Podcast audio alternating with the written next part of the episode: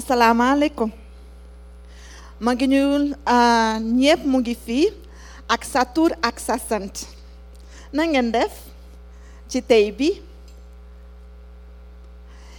É, eu os cumprimentei com uma saudação em Wolof. Eu disse Assalamu alaikum.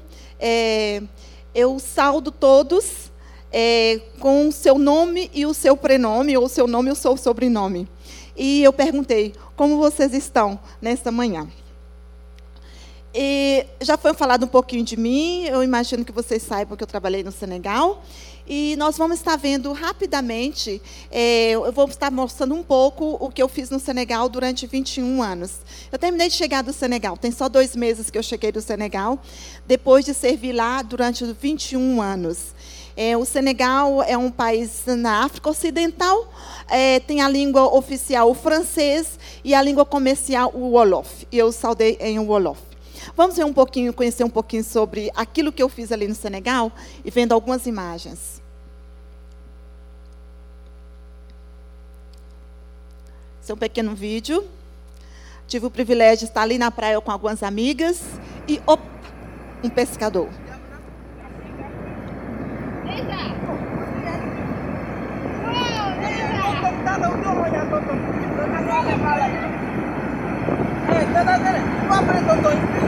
Ah? Uau, uau, uau, uau! Uau! Ui!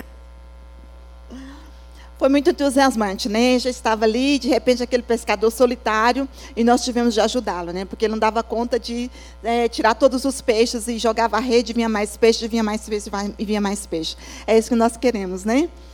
E, um pouquinho da realidade do Senegal. O Senegal é um país muito lindo, muitas praias maravilhosas e da economia do Senegal, é, o turismo faz parte da economia senegalesa. E o meu tempo no Senegal foi dividido em três períodos. Eu cheguei no Senegal em 2001. Primeiro, eu aprendi o francês, eh, me integrei na equipe de plantação de igreja. E naquela equipe de plantação de igreja, trabalhei com mulheres, ah, trabalhei com crianças e também estive sempre presente também no apoio em uma casa que trabalhava com crianças eh, de rua. Oh, ah, ok. Eu não dei o sinal para passar as fotos, gente. Desculpa. Pronto. E esse aqui foi o meu líder de plantação de igreja. E trabalhando ali naquele é, ministério de plantação é, de igreja, eu também participei de um ministério que trabalhava com meninos de rua. E ali, quando eu trabalhava, dando meu apoio naquele ministério, depois trabalhei no segundo período de uma maneira mais intensa, é, chegou esse menininho lá na casa, Esperança. Esse menininho era bem pequenininho e hoje é um homem. E eu amei ele desde o começo e é o meu filho do coração. O nome dele é Xé. E ali está ele de novo comigo. E então assim, ele faz parte da minha história do meu primeiro período no Senegal. Um, e nesse primeiro período no Senegal também, eu tive como família essa família senegalesa, é a família Indiai. É uma família maravilhosa que me acolheu. Eu morei ah, em um apartamentozinho ali na, no prédio deles e eles realmente me adotaram como filha deles. Essa foto eu tirei na despedida, voltando agora. É uma família muito especial para mim e eu tive oportunidade de compartilhar também do nosso mestre com ele. Em 2007, final de 2007, eu vim para o Brasil para o meu primeiro sabático. Voltando ao Brasil, é, no meu segundo período, eu estive é, na liderança da missão juntamente com um outro casal. E, então, meu segundo período foi dividido entre liderança da missão Amém, ou a UEC, ali no Senegal, e também administração. Trabalhei na casa de passagem. Nós temos uma base ali em Dakar, a capital, e eu trabalhei juntamente ali. Então, foi esse meu segundo período ali no Senegal. E 2000 e, final de 2015 eu vim para o Brasil, o meu segundo sabático. Então, no meu segundo sabático, após retornar ao Senegal, no meu segundo sabático, nós fizemos uma parceria, a missão com a igreja local, a igreja fundada pela missão, e para estar alcançando os povos não alcançados é, com o evangelho do nosso Senhor Jesus Cristo.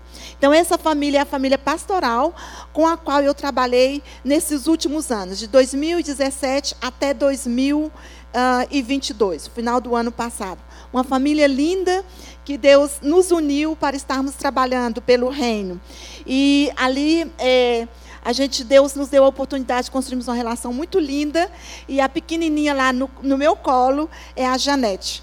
A Janete, ela ganhou o meu nome. Me homenagearam dando o meu nome para a pequena. E trabalhando ali nos subúrbios, né, primeiro, nos dois, no primeiro e no segundo período, eu estive em Dakar, na área mais central, e nesse último e terceiro período, eu me mudei ali para a periferia de Dakar. E ali é o chefe do meu bairro. Então, assim, eu tirei também essa foto na despedida. Deus deu a oportunidade de estar inserida na comunidade. A minha veia política lá funcionou, pastor Almeida. Eu era segunda secretária né, ali da, da, da, da coordenação do bairro, viu? Então, a veia política presente lá. Né? Se ele estivesse lá, ele iria falar isso, né? É, e ali, morando ali na periferia, nós tínhamos projetos também. É, trabalhei com mulheres, tínhamos projeto de costura, que, que era mais lento, mas tintura no tecido. Então, trabalhamos e recebíamos essas mulheres também em casa, fazíamos reuniões, chás, e ali tínhamos a oportunidade de trabalharmos a questão da saúde, mas também estar é, transmitindo a palavra de Deus. Ah, ali a minha vida, um pouco como era a minha vida na periferia. Essa senhora, né, uma pessoa muito querida, a minha primeira vizinha que eu fiz é, é, amizade ali, onde eu morava. Então, ela me ajudou no estudo do Wolof. Porque em 2017 eu intensifiquei, já tinha estudado um pouquinho o Wolof, mas eu intensifiquei o estudo do Wolof. E ali é, era a minha família, uma família de festa, né? E a família de ajuda, a família do dia a dia. Nos víamos todos os dias, ela vindo na minha casa, vindo na casa dela. E Deus nos deu a oportunidade de termos conversas muito intensas é, e muito profundas. Uh, e um pouco da vida, né? Nós estávamos preparando, agora nós estamos servindo, e depois a gente descansa. E por último, nós temos o chá a ataia. A ataia é um chá muito doce, muito doce e gostoso. Até eu que não como muito açúcar, gostava muito do ataia. Uma delícia. Então, é todo um ritual para preparar o ataia. E está aqui também, e na, nessa, nesse trabalho a, em parceria com a igreja local, nós trabalhamos bem juntos com as mulheres também, e esse é um grupo também que eu estava muito inserida. E ali nós estamos preparando comida para uma festa, festa na igreja. E ali nós estamos servindo a comida. Ah, a gente come juntos, na grande, né, uma bacia grande, um prato muito grande, a gente se senta ao redor e a gente come juntos. Nos povoados, alguns povos comem mais com a mão. Esse povo aí é, é mais jolas, a gente come sempre com as colheres. E e lá, meu grupo de mulheres querida, que assim, Deus é, colocou muito elas no meu coração e eu estou também no coração delas. Trabalhando, fizemos muitas coisas lindas juntas para o Senhor. E trabalhando no, no, na, na, periferia também, nós tínhamos e temos o Junk. O que, que é o Junk? Junk em Wolof quer dizer ensino. E ali é, nós ah, sempre a, armamos a tenda e a, a igreja se reúne e nós anunciamos, compartilhamos o evangelho de uma maneira contextualizada. Vocês estão vendo que o pastor ele não está de pé, o pastor ele não vai fazer aquela pregação muito entusiasmada, mas ele vai ensinar e de uma maneira cronológica, com uma boa sonorização na medida do possível, nós transmitimos a palavra de Deus. Seria o nosso tradicional culto ar livre aqui, na minha época tinha muito, né? Quando eu morava no Brasil antes, mas ali nós fazíamos de maneira contextualizada. Porque os nossos amigos, que é maioria no país, eles também fazem isso. E nós fazemos assim para estarmos anunciando a palavra de Deus é, com o povo que Deus tem colocado no nosso coração. E um, vivendo no, na, na, periferia, Deus me deu oportunidades também de conhecer muita família, muitas famílias. E no meio dessas famílias, vivendo com elas, visitando a, a casa delas, eu pude servir com a minha profissão. Né, pessoas às vezes estavam doentes, com feridas, fazendo curativos. E nós podíamos conversar assuntos profundos relacionados ao reino. Esse Senhor é um Senhor muito especial. Durante ah, os últimos anos, eu tive a oportunidade de frequentar, a, casa deles é, de uma maneira assídua e nós tivemos muitas conversas profundas compartilhando quem é Jesus Cristo. Jesus, Jesus Cristo ou é Talibé Jesus. Ele me chama de Talibé Jesus, porque eu sou discípulo de Jesus. Ah, as mulheres da igreja, o nosso grupo de mulheres. Só para vocês terem uma, ver algumas fotos. E por último, nesse último tem, nos últimos tempos, nós tínhamos um sonho de abrir uma escola é, primária na periferia. E Deus nos deu a graça e abriu portas. É, é muito milagre para a existência dessa escola. E Deus nos deu até uma, um, uma construção, um terreno que estava com a construção e nós podemos transformar nessa escola. Esses ali, olha para vocês verem, os alunos. E eu gostaria de falar do, da possibilidade, das oportunidades como curto prazo. Essa menina, por exemplo, a Talita, filho de missionários, amigos nossos, ela ficou dez meses ali e ela nos ajudou na nossa escola. Se você é jovem, quer ter uma experiência transcultural, servindo em outra cultura, vivendo realmente com o povo, você é bem-vindo para estar ajudando e servindo ali na escola na Boa La Bonne Semança. E olha, nós as, vocês podem ver, né? Ali a minha classe eu lecionando e eu alfabetizei. Para mim foi uma experiência ímpar, maravilhosa. Pegar alunos que não sabiam ler nem escrever e no final do ano letivo eu podia pegar qualquer livro e mostrava para eles, leia aqui para mim e eles eles conseguiam ler. Foi algo maravilhoso. Falei assim, Deus, não tinha melhor maneira do Senhor estar fechando o meu tempo no Senegal.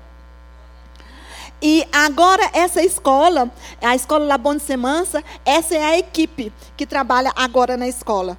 E o primeiro ano nós tivemos pouquíssimos alunos, agora no segundo ano letivo, que eu não dei mais aula, né, que é 2022 a 2023, o ano letivo. Então, essa é a equipe que trabalha lá e tem quase 30 alunos. E nós queremos, nesse próximo ano letivo, nós, eu faço parte disso também, continuo mesmo estando à distância, nós queremos ter pelo menos 100 alunos. E você pode estar orando pela escola Labone Semans. E se você quiser saber mais, pode nos procurar que nós daremos mais informações. São mais um pouquinho de fotos para ver um pouquinho da realidade do nosso Senegal e a pesca. E nós vamos falar um pouquinho sobre isso.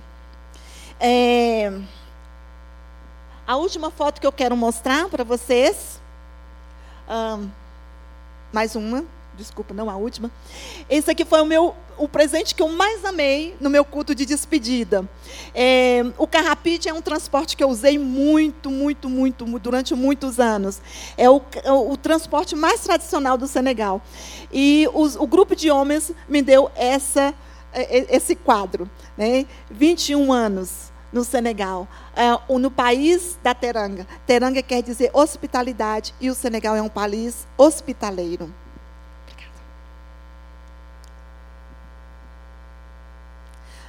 Isso nós vamos ver depois.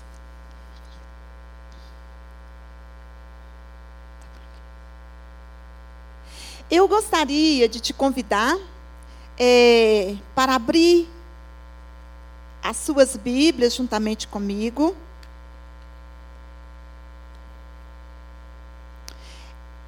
No livro de João, o Evangelho de João, o capítulo 21. E nós vamos estar. Nós vamos estar é, meditando em João 21, o versículo 1 até o 13.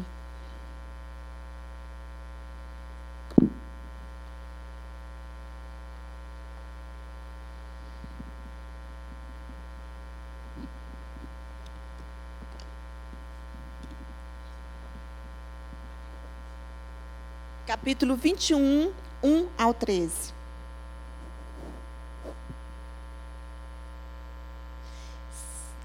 É possível deixar aquela foto ah, de- de- com- com- da pescaria, por favor? Se for possível. Leiamos. Depois disso, Jesus se manifestou outra vez aos discípulos, junto ao mar de Tiberiades. Foi assim que ele se manifestou. Estavam juntos Simão Pedro, Tomé, chamado Dínimo, Natanael, que era de Caná da Galileia, os filhos de Zebedeu e mais dois discípulos de Jesus. Simão Pedro disse aos outros: Vou pescar. Os outros responderam: Nós também vamos com você. Foram e entraram no barco, mas naquela noite não pegaram nada. Ao romper o dia, Jesus estava na praia, mas os discípulos não reconheceram que quem era ele. Jesus lhes perguntou: Filhos, será que vocês têm aí alguma coisa para comer? Eles responderam: Não. Então Jesus disse: Joguem a rede à direita do barco e vocês acharão. Assim fizeram e já não podiam puxar a rede, tão grande era a quantidade de peixes. E o discípulo a quem Jesus amava disse a Pedro: É o Senhor. Simão Pedro, ouvindo que era o Senhor, cingiu-se com a sua túnica, porque tinha tirado a roupa, e lançou-se ao mar. Os outros discípulos vieram no barquinho puxando a rede com os peixes, porque estavam somente a uns 90 metros da margem. Ao saltarem em terra, viram ali umas brasas com peixe por cima, e também havia pão. Jesus lhes disse: Tragam alguns dos peixes que vocês acabaram de pescar. Simão, Pedro, entrou no barco e arrastou a rede para a terra. A rede estava cheia, com 153 grandes peixes, e mesmo sendo tantos peixes, a rede não se rompeu. Jesus disse a eles: Venham comer. Nenhum dos discípulos ousavam perguntar: Quem é você? Porque sabiam que era o Senhor. Jesus veio, pegou o pão e deu a eles. Deus fez a mesma. Depois fez a mesma coisa com o peixe.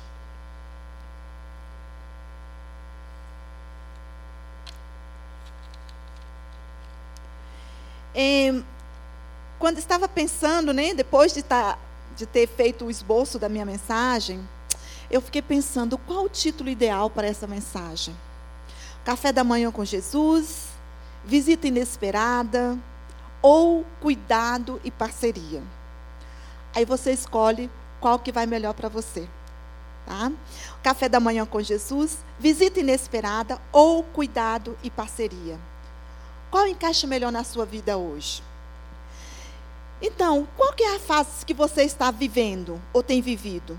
Quais são as grandes questões que têm ocupado a sua mente? Quais são os grandes projetos? Nós encontramos aqui, né, se a começa lendo aqui no versículo 1 a 3, nós encontramos os discípulos em uma fase bem interessante da vida deles. Primeiro, teve muito labor, três anos intensos, passados com o mestre. Depois, aquela tensão toda, em perseguição, luta, Jesus sendo morto. E aí, de repente, aqui, nós encontramos que eles já tinham visto um mestre. O mestre ressuscitou.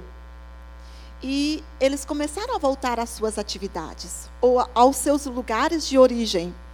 E nós encontramos aqui que eles se encontravam nesse momento aqui no mar de Tiberiades, ou que era também chamado Mar da Galileia. Voltemos para as nossas origens. Vamos lá. O que, que a gente vai fazer agora? E a partir do versículo 1, do versículo 1 até o 3, é, nós encontramos os discípulos, Pedro tomando essa decisão. É, ok, agora eu vou pescar. Eu vou pescar. Os outros, né, certamente eles estavam lá, o que, que a gente faz agora? Qual vai ser o próximo passo? Meio perdidos. Né, depois daquele tempo tão intenso, a poeira baixou, a adrenalina baixou. Ah, tá, eu vou pescar. Vou fazer alguma coisa que eu sei fazer e sei fazer muito bem. E os outros falaram assim: também vou com você. E nós encontramos que houve muito labor, muito labor. durante toda a noite e nenhum resultado. Né? É muito trabalho e nenhum resultado. E, e agora esses discípulos que voltam à praia, cansados, exaustos certamente. Você imaginou ficar jogando rede a noite toda? Exaustos certamente. Certamente também decepcionados, tristes. Eu estaria um pouco decepcionada, né? O que, que a gente vai levar para casa agora? Nós, o Senegal, como vocês viram, é uma região de praia. A economia do Senegal também é a pesca. Quando não tem peixe, é um problema.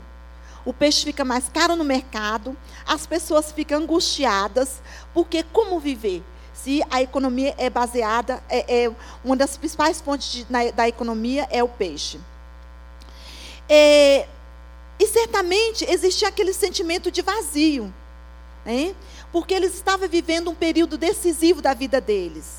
Transição, ela nos deixa meio perdidos. E nós, a gente pode perceber que os discípulos ali, certamente eles estavam meio perdidos, porque era um período de transição para eles. Eu penso, eu acho, que certamente eles estavam meio perdidos. E aí nós vemos a segunda parte aqui, quando eles na praia, voltando, ainda no barco, e alguém estava ali na praia. E a segunda parte nós vamos ver que foi pouco labor e de resultados imediatos, porque Jesus estava na praia. E eu, eu amo assim ver, quando a gente lê a partir do versículo 4, ao romper do dia, Jesus estava na praia, mas os discípulos não o reconheceram, não reconheceram que era ele. E Jesus lhes perguntou: Filhos, ser, será que vocês têm aí alguma coisa para comer? Certamente é uma resposta bem seca, né? Esse homem está lá na praia, nós trabalhamos a noite toda, e agora ele procurando comida. E eles responderam: não. A resposta foi curta e seca: não. Eles não tinham pegado nada. É... E aí a gente se pergunta, quando eu estava lendo, preparando, meditando, orando, e aí a pergunta que eu fiquei me fazendo, quais são os diálogos que o Senhor Jesus Cristo tem comigo mesma? Qual é o diálogo que o Senhor Jesus Cristo está tendo com você hoje? Como você está? Talvez numa transição, talvez passando por lutas, medos. Nós estamos vivendo dias de muitas incertezas. E quais, é os, quais são os diálogos que você tem travado com Jesus? Jesus ali, ele se dirigiu aos discípulos de uma maneira muito, muito carinhosa, dócil, uma maneira como pai. Filhos, vocês têm alguma coisa? Vocês têm alguma coisa aí? E aí, lendo essa palavra, Jesus não sabia que eles tinham, não tinham nada? Será que Jesus não sabia que eles não tinham pescado nada? Jesus sabia que eles, as redes estavam vazias, não tinha nada. Dentro do barco não tinha nada. Mas Jesus começou o diálogo. Foi Jesus que começou. Não foi eles que viram aquele homem na praia e falaram assim: Ei moço, você que está aí na praia. Não foi. Foi Jesus começando o diálogo com eles. E ali, é, nós somos desafiados a olhar no nosso coração e nos perguntar: quais são os diálogos que o Senhor tem tido comigo? E quais têm sido as minhas respostas para Ele? E Jesus, quando eles disseram que não tinha nada, Jesus, ele deu uma ordem. E a ordem de Jesus foi bem precisa. Jesus deu uma ordem com uma promessa. É interessante quando nós lemos aqui que Jesus Cristo, ele fala no versículo 6: Então Jesus disse: Joguem a rede à direita do barco e vocês acharão. Uma ordem com uma promessa. Joguem a rede, né? Do lado direito, bem específico. Jesus orientou. Jesus simplesmente falou assim: joguem a, joguem a rede, discípulos. Né? Joguem a rede, homens, pescadores. Ele joguem a rede à direita do barco. Foi, ele especificou, ele orientou. E depois ele disse: E vocês acharão. Irmãos, quando Jesus Cristo, Ele nos chama, quando Jesus Cristo, quando eu estou falando de chamado, eu não estou falando só para ser missionário, não. Eu não estou falando somente para ser pastor. Eu estou te falando do chamado que você recebeu de Deus na sua vida. Ele te chamou para ser discípulo. E quando ele te chama, ele te comissiona para estar desenvolvendo algum ministério. E as ordens de Jesus Cristo, elas são específicas, elas são claras. Elas não deixam dúvida. E nós precisamos somente estarmos atentos, não olhando para nós mesmos. Porque se eu for olhar para mim mesma, né, elas são como, é como o pastor Almeida diz, são os improváveis. E muitas vezes, quando nós olhamos para nós mesmos, nós desviamos o foco, desviamos os olhos de um Deus que pode fazer grandes coisas. Nós desviamos nossos olhos do impossível. E Deus quer fazer impossível na nossa vida.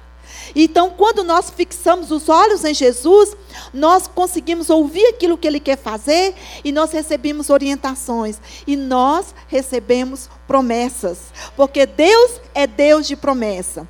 E Jesus Cristo, diante da ordem de Jesus Cristo, os discípulos não questionaram. Eles poderiam ter questionado, não é mesmo? Eles não eram expertos. Eles já tinham estado em alto mar. Agora eles estavam na beira da praia. Aquilo ali ilustra. Está vendo? Os peixes ali na beira da praia. Jesus mandou um cardume, mandou muito peixe para a beira, para a beirinha da praia, onde os discípulos poderiam pescar. Então, o que, que aconteceu? Eles obedeceram.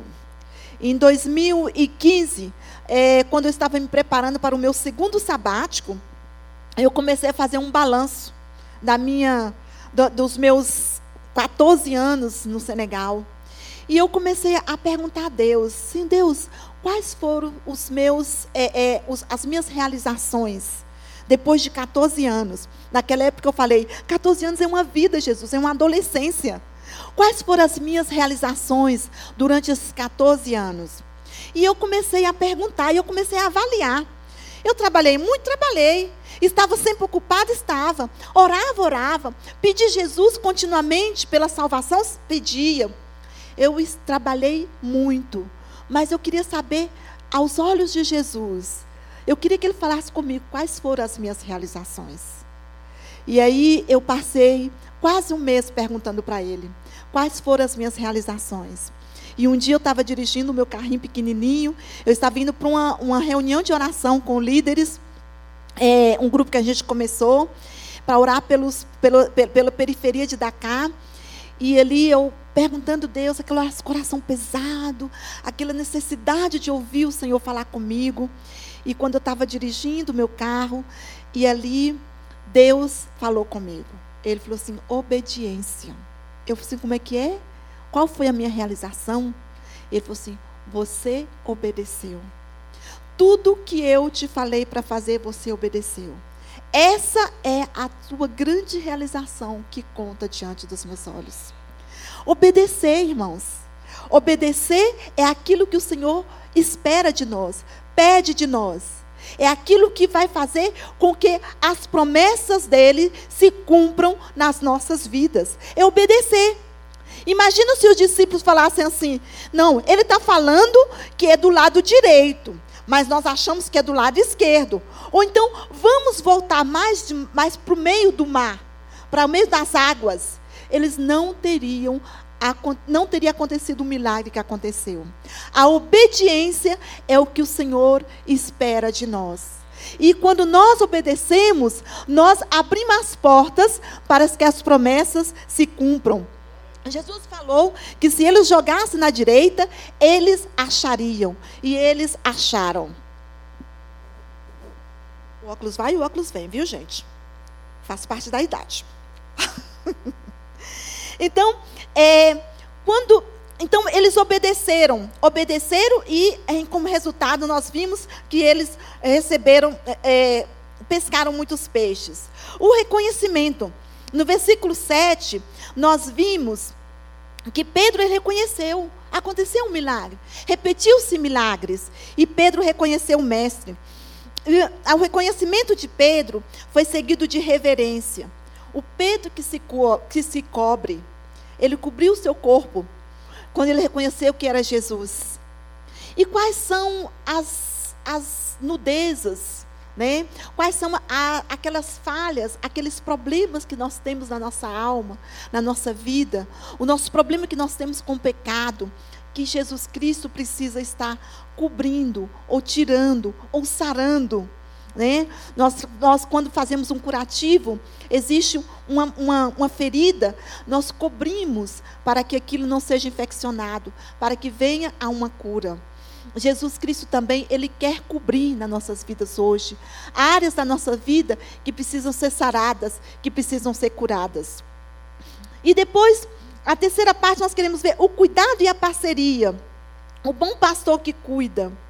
E ali, os discípulos, quando eles chegaram na praia, ah, nós podemos ler aqui: ao saltar em terra, viram ali umas brasas com peixe por cima, e também havia pão.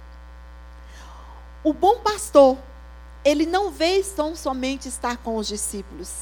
É, eu vejo aqui Jesus Cristo como um bom pastor. Ele veio trazendo provisão, brasas acesas, pão sobre as brasas e peixe. Ele tinha preparado, o bom pastor preparou o, o, o café da manhã. Para o frio, ele preparou o fogo. Eu imagino que os discípulos estavam sentindo frio. É? Para o frio, ele preparou o fogo. Lembra? As pessoas se aquecem no fogo. Para o frio, ele preparou o fogo.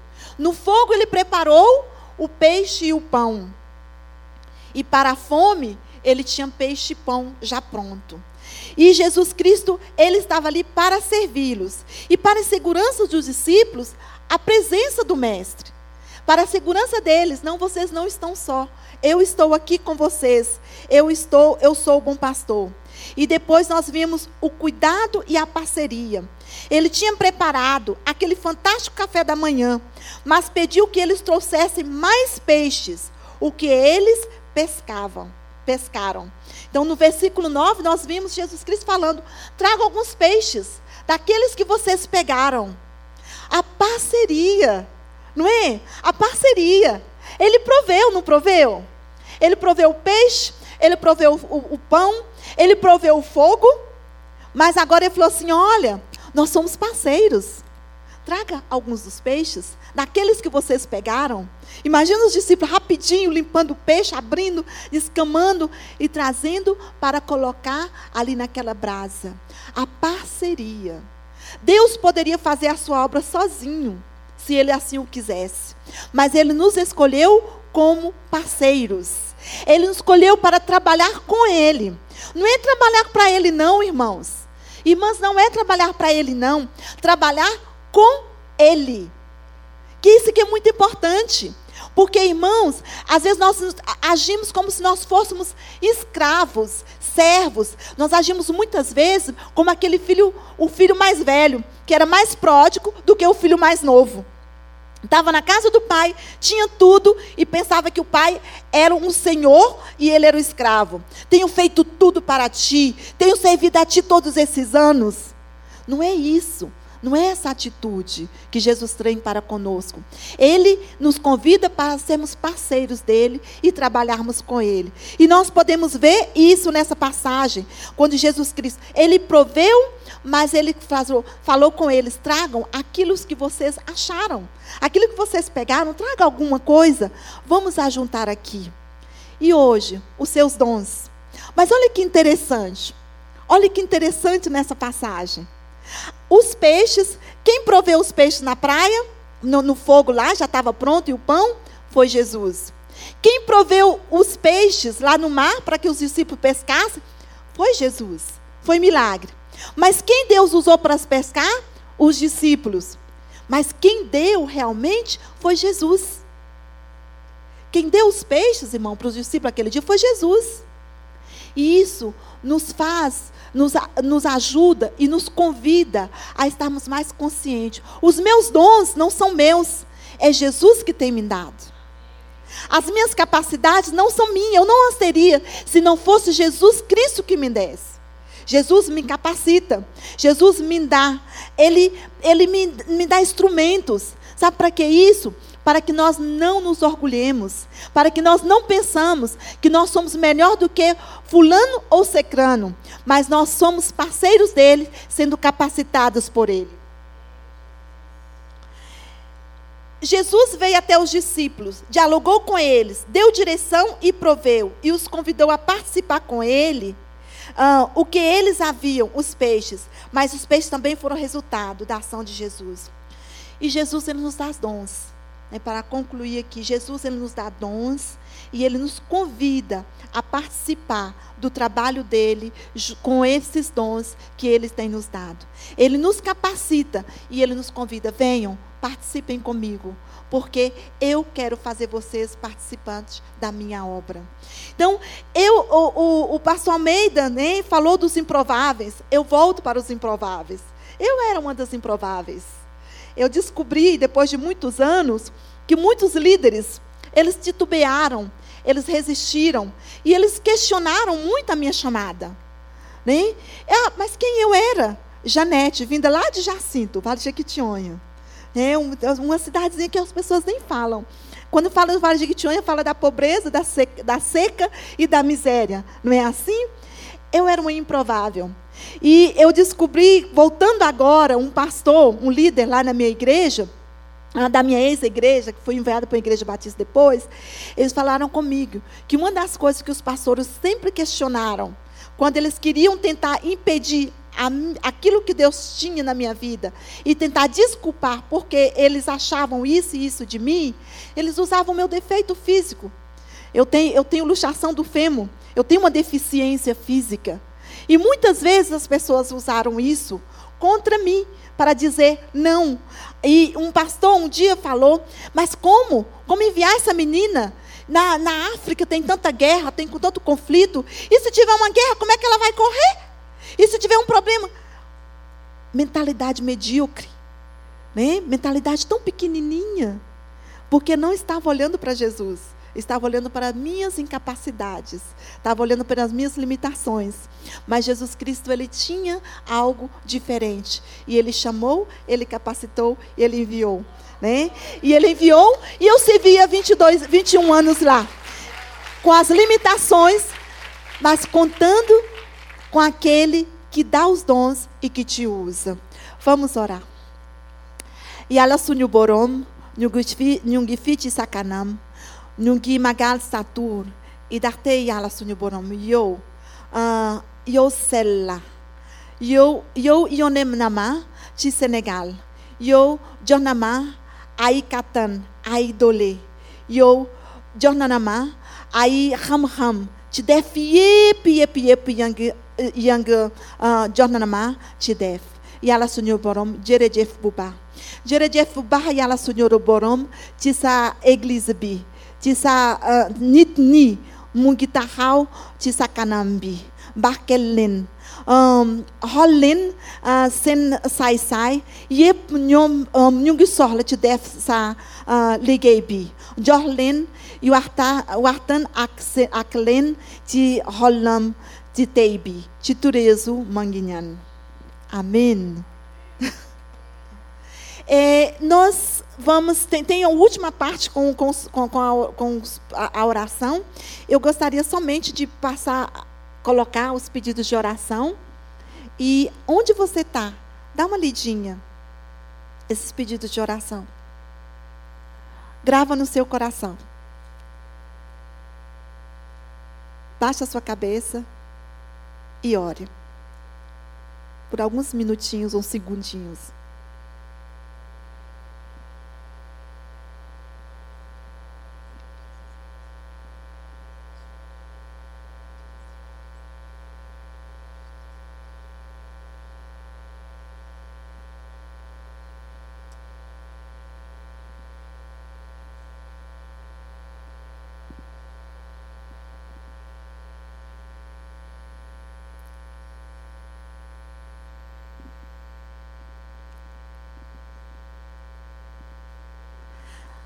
Amin.